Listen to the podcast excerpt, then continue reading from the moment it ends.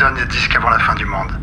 Nous espérons vous faire découvrir ou redécouvrir des albums, des chansons, des artistes, des histoires, des anecdotes. Bon Jovi est-il vraiment bon? Y a-t-il un texte d'Indochine qui ne soit pas totalement inepte? Cat Stevens a-t-il un chat? Et pour un flirt avec toi, ferais-je vraiment n'importe quoi? Autant de questions auxquelles nous ne répondrons probablement pas. Bonne écoute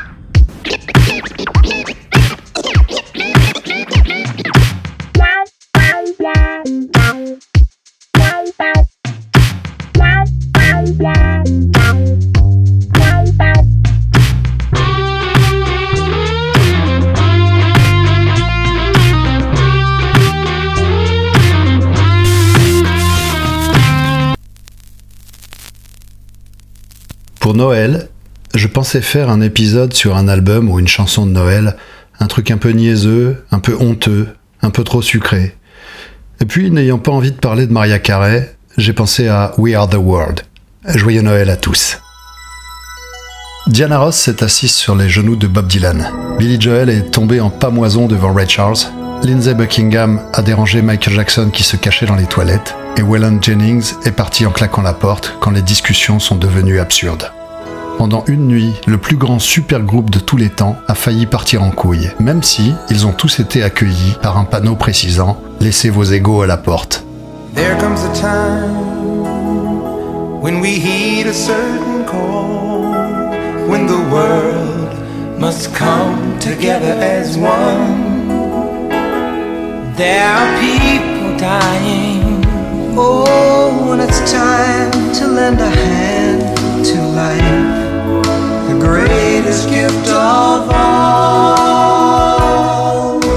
Voilà comment se sont déroulées les sessions d'enregistrement dans les studios AM de Los Angeles le 28 janvier 1985. Lorsque les plus grandes stars de la musique en Amérique, moins Madonna, moins Prince, plus Dana Croyd, se sont réunis pour enregistrer We Are the World, la réponse américaine à Do They Know It's Christmas en Angleterre. En effet, les Britanniques ont eu l'idée en premier. En 1984, Bob Geldof des Boomtown Rats et Midge Ure de Ultravox ont réuni un grand super groupe de chanteurs essentiellement britanniques et ont enregistré Do They Know It's Christmas. Une chansonnette de vacances, cucul à praline et maladroite, mais bien intentionnée. En effet, Do They Know It's Christmas semble impliquer que la difficulté d'être africain est qu'il n'y a pas de neige et que sans neige, bah, personne ne va savoir que c'est Noël. Enfin bon. Le single, sorti sous le nom de Band Aid, afin de récolter des fonds pour l'aide à la famine en Éthiopie, s'est vendu à 3 millions d'exemplaires rien qu'au Royaume-Uni. Pendant des années, il a été le single le plus vendu de l'histoire du Royaume-Uni, comme quoi on peut être la patrie des Beatles et des Rolling Stones et faire preuve pourtant d'un mauvais goût très sûr.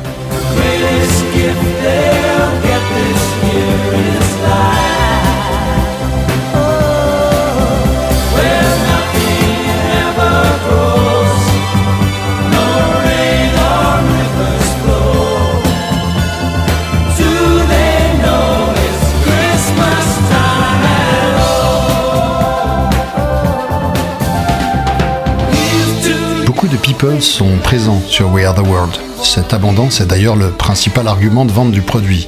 Ça, plus le soulagement de la culpabilité des acheteurs de disques qui peuvent avoir, pour quelques pièces, une chanson solennelle et pompeuse de 7 minutes.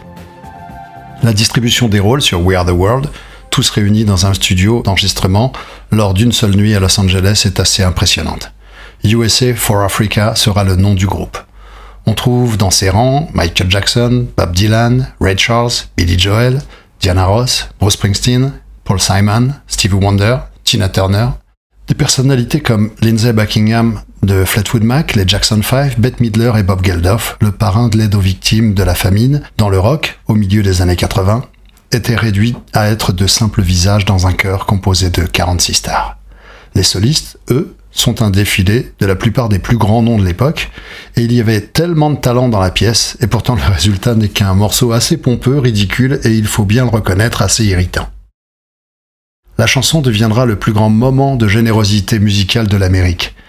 Se vendant à 20 millions d'exemplaires, le single a permis de récolter plus de 63 millions de dollars pour l'aide humanitaire aux États-Unis et en Afrique, où la famine en Éthiopie a fait 1,2 million de victimes entre 83 et 85. Dans les premiers jours du single de charité en collaboration, aucun collectif d'artistes superstars ne s'est jamais réuni dans un même studio depuis. Si de nombreux singles de charité ultérieurs ont été éclatants, celui-ci pourrait éblouir un aveugle. À l'origine, USA for Africa était une idée de l'auteur-compositeur et activiste Harry Belafonte. Choqué par les images d'enfants affamés diffusées sur NBC, il a commencé à recruter d'autres stars en décembre 84 pour ce qu'il envisageait comme un concert de bienfaisance pour l'aide aux victimes de la famine. L'un de ses premiers appels a été passé à Ken Cragen, le manager d'environ la moitié des artistes américains les plus célèbres au début des années 80. Celui-ci raconte.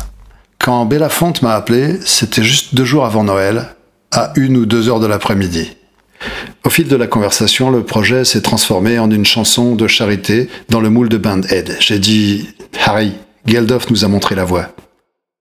Le même jour, lorsqu'il arrive chez son client Lionel Richie, Cragen a déjà recruté Kenny Rogers. Et avant même d'avoir terminé une réunion avec le producteur Dick Clark pour discuter de la tâche de Lionel Richie en tant que hôte des American Music Awards de 85, il a l'idée d'enregistrer la chanson juste après la cérémonie puisque l'événement rassemblera le gratin et la plupart des grandes stars de la musique américaine à Los Angeles. Tout ce qu'il fallait faire, c'était de les convaincre de passer au studio plutôt que d'aller à un after show. Ils ne réalisent pas qu'ils sont sur le point de former le plus grand groupe, le plus incroyable des super groupes de tous les temps. Cragen envisage alors que Richie écrive la chanson avec Stevie Wonder, et Richie se met à la recherche de ce dernier. Lionel a essayé de contacter Stevie toute la nuit, raconte Cragen. Le lendemain matin, Brenda, la femme de Richie, est dans une bijouterie la veille de Noël, et qui entre pour choisir des cadeaux? Stevie Wonder. Il demande à Brenda de l'aider à choisir des cadeaux, et celle-ci répond Pas avant que tu rappelles mon mari. À la même époque, Cragen surprend le producteur Quincy Jones alors qu'il s'apprête à prendre l'avion pour Hawaï pour Noël. Je lui demande s'il veut bien le produire, et il dit immédiatement oui. Je lui ai dit Pourriez-vous faire en sorte que Michael Jackson chante sur la chanson? 30 minutes après, il rappelle et dit Non seulement Michael va faire la chanson, mais en plus il veut l'écrire avec Stevie et Lionel. Jackson est alors en pleine ascension grâce au succès de Thriller, l'album qui va sceller sa place de plus grand artiste de l'histoire. Et Cragen sait qu'il a réussi l'un des plus grands coups de l'histoire de la pop. Le lendemain de Noël, ou deux jours après, je reçois un appel de Belafonte. Il me dit Alors Ken, tu as réfléchi à ce dont on a parlé? Et j'ai répondu Oui, oui, c'est bon. J'ai une chanson écrite par Michael Jackson, Lionel Richie et Stevie Wonder. Quincy Jones l'a produit. Et Kenny Rogers, Kim Carnes et Lindsey Buckingham ont déjà accepté d'en faire partie. Joyeux Noël, Harry. À un mois des American Music Awards, Cragen et son équipe de 50 personnes ont commencé à rassembler les artistes à un rythme effréné. J'ai pris le hit parade Billboard et j'ai décidé de ne pas m'endormir chaque soir avant d'avoir au moins confirmé deux artistes du hit parade. Je descendais dans le hit parade, j'avais l'artiste numéro 1, Michael Jackson. On pensait avoir Prince parce que chez la I était une bonne amie de Lionel Richie. Lionel était numéro 3, Kenny était dans le top 10. On avait déjà une grosse partie du top 10. Le moment clé a été l'arrivée de Bruce Springsteen. John Lando, le producteur de Springsteen à l'époque, je le connaissais. J'ai appelé John pour lui demander s'il était possible de recruter Bruce et il m'a répondu qu'il sortait de deux ans de tournée et qu'il était constamment en tournée.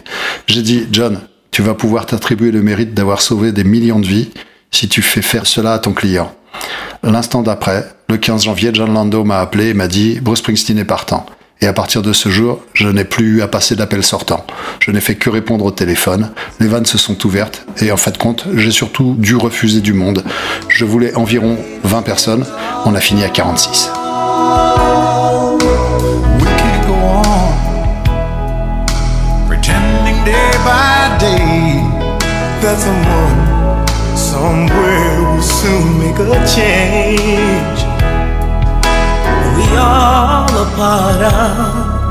God's great big family. And the truth, you know, love is all we need. Pendant ce temps, selon Cragen, Wonder a disparu à Philadelphie et Richie coécrit la chanson pendant une semaine dans la chambre de Jackson, dans sa maison familiale à Encino. Jackson s'empresse de sortir une démo la chanson est terminée le 21 janvier, la veille de la première session d'enregistrement au Lionshare Recording Studio de Kenny Rogers. Jones, Jackson, Richie, Wonder, Stevie est rentré et a dit Ok, je suis là, écrivons la chanson.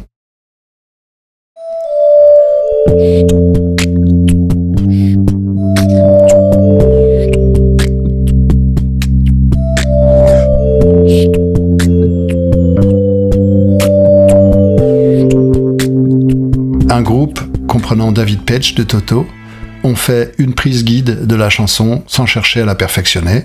Quincy Jones a envoyé des copies des cassettes numérotées à tous les participants accompagnées d'une note. Mes chers collègues artistes, dans les années à venir, lorsque vos enfants vous demanderont qu'est-ce que papa et maman ont fait pour la guerre contre la famine dans le monde, vous pourrez dire ça, c'était ma contribution.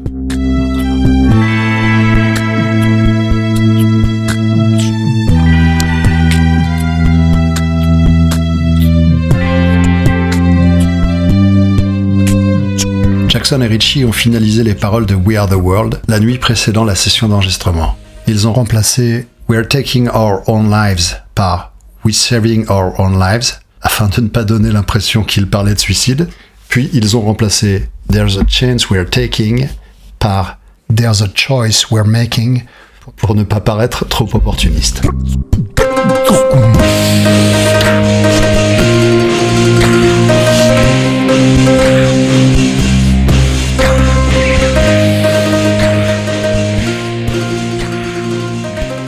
Pendant ce temps, chaque détail de la session était écrit à l'avance. Quincy nous a dit Nous ne pouvons rien laisser au hasard, se souvient Kragen. Vous ne pouvez pas laisser les superstars entrer dans la pièce avec la moindre incertitude sur ce qu'elles vont avoir à faire. Elles vont se battre pour savoir quelles parties elles veulent chanter, quelles parties sont les meilleures, et elles vont vouloir se placer devant. Donc, on va mettre en musique qui chante quoi et quand avant qu'ils arrivent.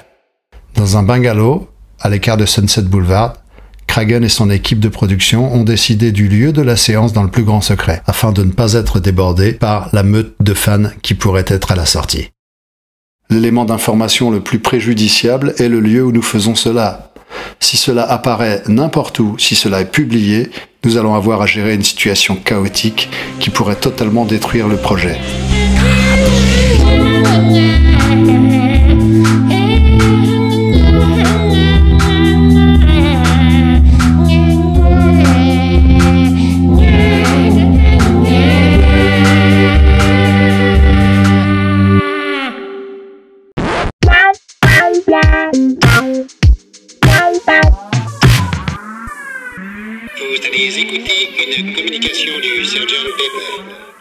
Captain Dilligaff speaking. Alors, Sergeant, il paraît que tu avais quelque chose à nous dire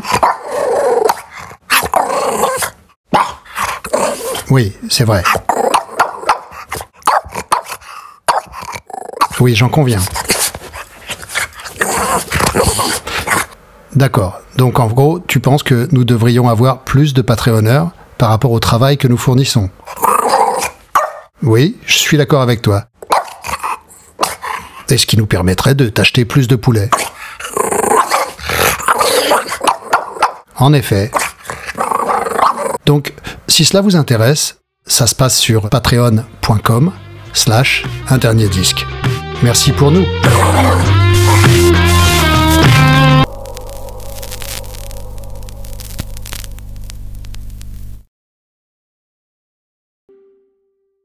Finalement, c'est la bataille séculaire entre le pop et le rock qui a failli détruire le projet à la toute dernière minute. La veille, lors de la répétition des American Music Awards, j'ai été débordé par les managers d'un des artistes rock, raconte Cragen. Il m'a dit Les rockers n'aiment pas la chanson, et ils ne veulent pas se tenir à côté des non-rockers sur la scène, alors nous allons partir. Il ne m'a pas dit qui. Il a fait comme si tous les rockers allaient partir. Je lui ai dit Écoute, on enregistre demain, tu es là ou tu n'es pas là.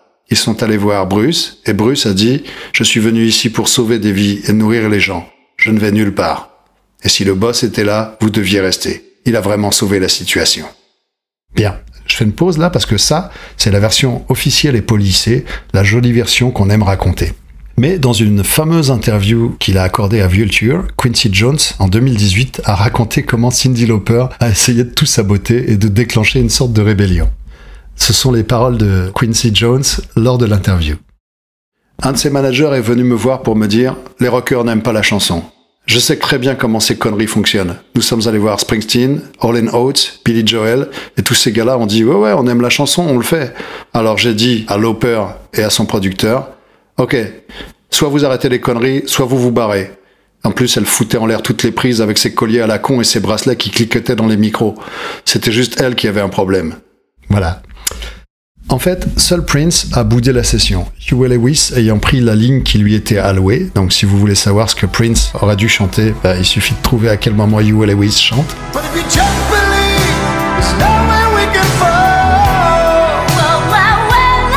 Au lieu de cela, il a envoyé Sheila E. pour le représenter pendant qu'il faisait la fête jusqu'au bout de la nuit sur Sunset. Dans le livre d'Alan Light intitulé Let's Go Crazy, Wendy Melvoin, guitariste du Revolution, le groupe de Prince, affirme qu'il ne s'est pas présenté parce qu'il se prenait pour un dur à cuire et qu'il ne voulait pas avoir l'air cool et mielleux et parce qu'il trouvait que la chanson We Are the World était horrible et qu'il ne voulait pas être enterré par, ouvrez les guillemets, tous ces motherfuckers. Note personnelle. À ce stade, on peut avoir deux regrets majeurs. Parce qu'on connaît déjà le résultat, Stevie Wonder et Prince n'ont pas participé à l'écriture, et Michael et Lionel Richie, ça fait quand même beaucoup, beaucoup trop de sirop trop sucré. Le nom de Prince est en fait imprimé sur la musique, explique Cragen, car Quincy avait l'idée que les deux rivaux, Michael Jackson et Prince, seraient au même micro. Cela ne s'est pas produit. Sheila E. a fait de son mieux pour le faire venir. Il a appelé pendant que nous enregistrions. Il a contacté Quincy et lui a dit Puis-je venir et poser juste une piste de guitare Et Quincy a répondu Non, nous avons fait toutes les pistes de base. Une des raisons pour lesquelles Prince n'est pas venu, c'est qu'il a l'habitude d'aller en studio seul et de jouer toutes les parties. Pas seulement lui et une autre star, lui et personne d'autre. Donc l'idée d'entrer dans une pièce remplie de superstars, avec beaucoup de gens qui étaient là, l'ont probablement intimidé. En effet, une chose qui est difficile à comprendre, c'est que chacune de ces stars, bien que au sommet de sa gloire, quand elle se retrouve dans un studio entouré d'autres stars, se retrouve dans la situation où l'on pense être jugé par les autres en compétition et où l'on n'est pas forcément sûr de ce qu'on va faire, surtout sur une musique qu'on n'a pas écrite. Prince est donc allé en boîte de nuit cette nuit-là, et quand il est sorti, ses gardes du corps ont tabassé des paparazzis et ça a fait l'objet d'un grand article dans le LA Times. Il était donc très embarrassé. Prince a plus tard écrit que l'intrusion des paparazzis l'avait empêché d'assister à l'enregistrement. Mais lorsque l'album est sorti, Prince avait fourni une chanson pour que, au moins, il y ait un effort de sa part qui ait été fait.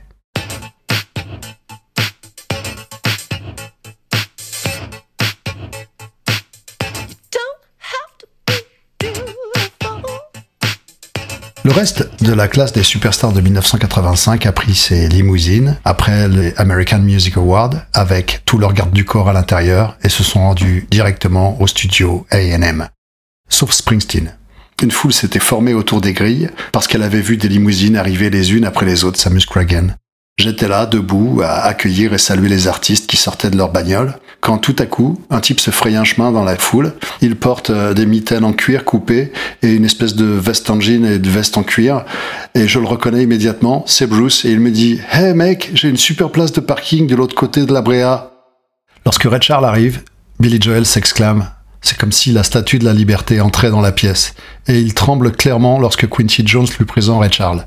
Ray, c'est le type qui a écrit New York State of Mind. Lorsque Joel a expliqué que la chanson était un hommage à Ray Charles, les deux pianistes ont noué une amitié durable, et ils ont plus tard enregistré un duo, Baby Grand, dans l'année qui a suivi. Charles a également passé une bonne partie de la nuit à boire avec Waylon Jennings et Willie Nelson, une rencontre qui allait finalement aboutir à la création du Farm Aid il y a Stevie Wonder qui plaisante en disant que lui et Ray Charles ramèneront tout le monde chez eux si cela prend trop de temps.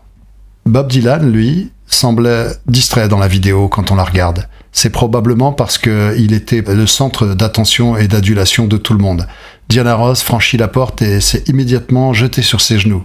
Willie Nelson l'a coincé pour parler de golf et le chanteur jazz pop Alzaro a voulu complimenter de façon un petit peu collante. Bobby, à ma manière stupide, je veux juste te dire que je t'aime, a dit Jaro à Dylan, qui l'a simplement ignoré et s'est éloigné en laissant Jaro en train de sangloter en mode Mais, mais.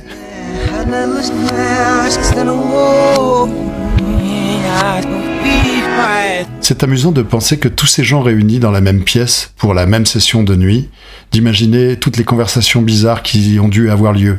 C'est amusant de penser à Harry Belafonte dans le cœur, contemplant ce qu'il avait créé, tout en se tenant à côté de Dana Croyd, également dans le cœur pour une raison qui n'a toujours pas été expliquée. C'est amusant de voir les étranges duos qui ont été montés, Paul Simon et Kenny Rogers, Willie Nelson et Dionne Warwick, mais ce n'est pas du tout amusant d'écouter We Are the World. We Are the World, c'est plutôt un coup dur à la musique. C'est une épreuve interminable de 7 minutes. Une série continue de stars qui se lèvent pour livrer leurs gémissements les plus angoissés et les plus inquiets. La plupart d'entre elles n'ont droit qu'à une phrase, ou encore moins. Alors elles mettent tout ce qu'elles ont dans cette phrase pour chanter des platitudes parfumées à l'air chaud. Il est temps de donner un coup de main à la vie, c'est le plus beau des cadeaux. Avec 500 invités, dont le mannequin Christy Brinkley et les acteurs Brooke Shield, Jane Fonda et Steve Martin, réunis dans une pièce adjacente pour assister à la session sur un écran géant, tout en se faisant réprimander par Bob Geldof pour avoir dévoré le buffet servi en période de famine. Le chœur s'est réuni à 22h30 après le discours d'introduction de Geldof sur les horreurs de la famine. Chacun s'est vu remettre une feuille avec les paroles et a été guidé vers le X où il devait se placer au sol. Le moral est au beau fixe. Lors d'une pause d'enregistrement, Red Charles demande où se trouvent les toilettes. Et Stevie Wonder lui prend la main et le guide dans le couloir. L'aveugle guidant l'aveugle. Même Michael Jackson qui enregistre ses voix multipistes alors que tout le monde arrive, est d'humeur joviale, riant chaque fois qu'il rate une prise, dansant devant le micro, et autorisant même Jones à l'appeler Smelly. Je n'ai pas d'explication à ce surnom. Cragen se souvient avoir trouvé Mike Jackson dans les toilettes alors qu'il se cachait d'une séance de photos du Time. Il ne voulait pas être pris en photo. Je suis allé chercher Michael et quand je l'ai trouvé, il était dans les toilettes pour hommes, recroquevillé sur le comptoir. Se retrouver avec autant de grandes stars était très intimidant pour lui. Lindsay Buckingham l'a également surpris dans les toilettes. Ça l'a un peu fait flipper, a-t-il confié. Il était assez nerveux d'être surpris par quelqu'un qui rentrait dans les toilettes.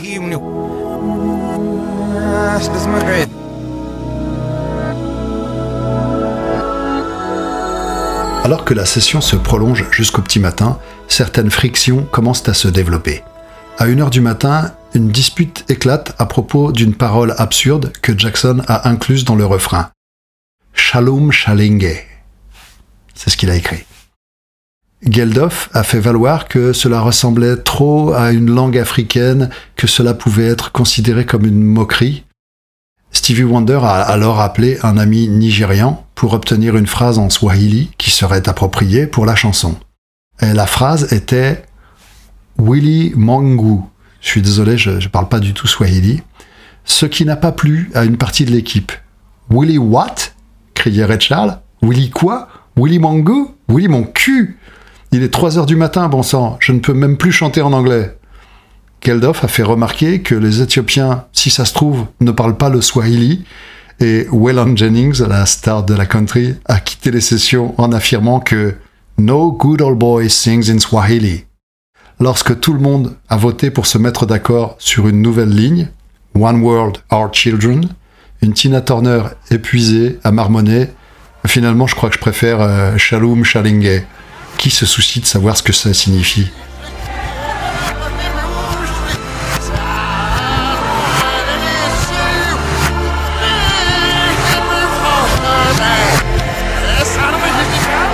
le refrain terminé, vers 3 heures du matin, Red Charles est parti lui aussi en déclarant I haven't had no good loving since January. Et on était en janvier. USA for Africa a fait une pause d'une heure. Tout le monde s'est mis à recueillir les signatures de tous les autres artistes sur leur carton.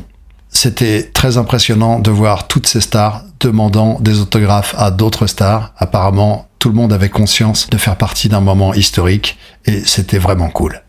Même à l'approche de l'aube, la camaraderie n'a pas faibli. Tina Turner a terminé son duo avec Billy Joel par un cri de célébration, Fishburger, et il y a eu un moment, un passage de témoin après que les solistes aient terminé vers 5 heures du matin. Appelé pour ajouter des ornements au refrain, Dylan semblait incertain de sa prise, mi-chanté, mi-parlé. Bob Dylan, lorsqu'il a enregistré son morceau solo, s'est approché du micro et ne ressemblait en rien à Bob Dylan, raconte Cragen. Il était nerveux et il n'avait pas l'habitude d'enregistrer avec tous ces gens qui le regardaient. Alors Lionel, Quincy et Stevie ont demandé à tout le monde de partir, puis ils se sont mis au piano un par un et ont interprété un morceau de Dylan pour lui montrer à quel point ils l'admiraient, en particulier Stevie Wonder. Puis Bob Dylan s'est mis au micro et il a tout déchiré. Personnellement, je trouve pas, mais bon.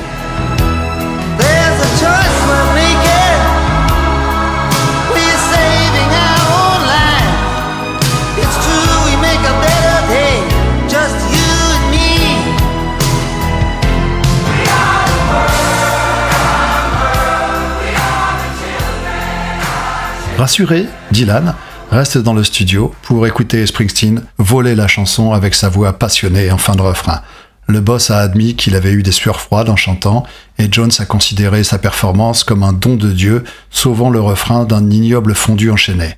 Springsteen s'approche du micro, chante sa partie une fois, la tue, la cloue. C'est tellement bon qu'on en a des frissons, se souvient Kragan. Et il se tourne vers nous tous et dit Euh, C'était bien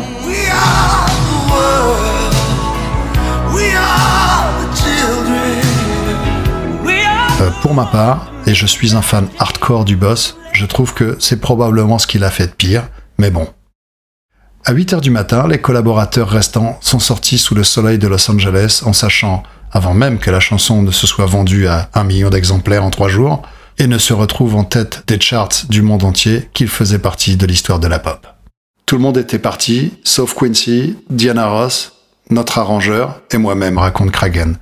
Et nous étions serrés en cercle sur le sol du studio en nous serrant très fort et en pleurant comme des fous à cause de l'expérience de la nuit.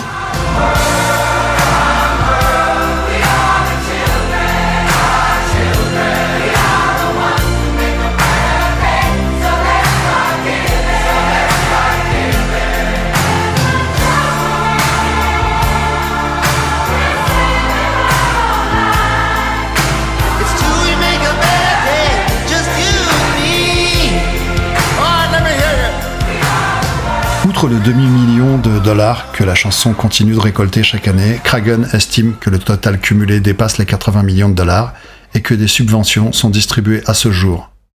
L'héritage durable de USA for Africa est qu'elle a créé un précédent pour les générations à venir et qu'à chaque nouvelle catastrophe s'additionne une catastrophe musicale d'un goût douteux.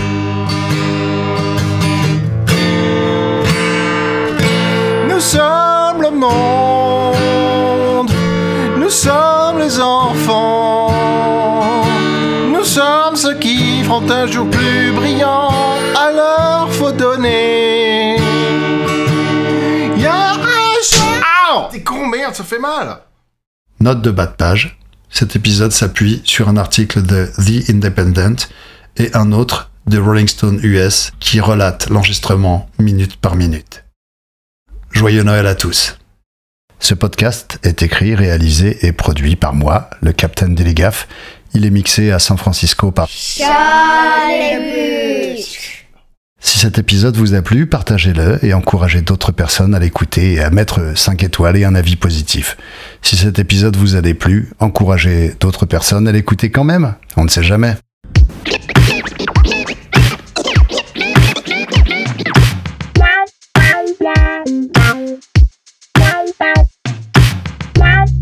black.